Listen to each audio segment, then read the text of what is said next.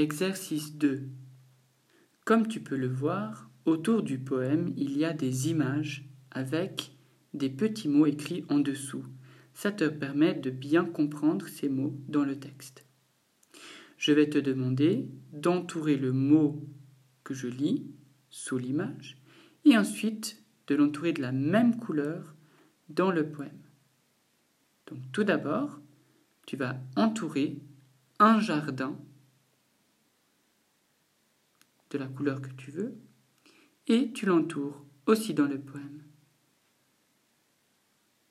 Maintenant, tu peux entourer le mot un an et l'entourer dans le poème. Maintenant, tu peux entourer le mot un lapin et tu peux le trouver et l'entourer dans le poème.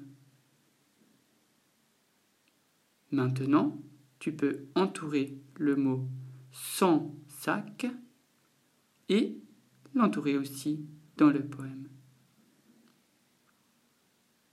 Maintenant, tu peux entourer Il mange une galette et le trouver aussi dans le texte et l'entourer. Maintenant, tu peux entourer Il court sous l'image et le trouver dans le texte. Maintenant, tu peux entourer il saute et l'entourer dans le texte. Et enfin, tu peux entourer il a mal au ventre sous l'image et le trouver dans le texte.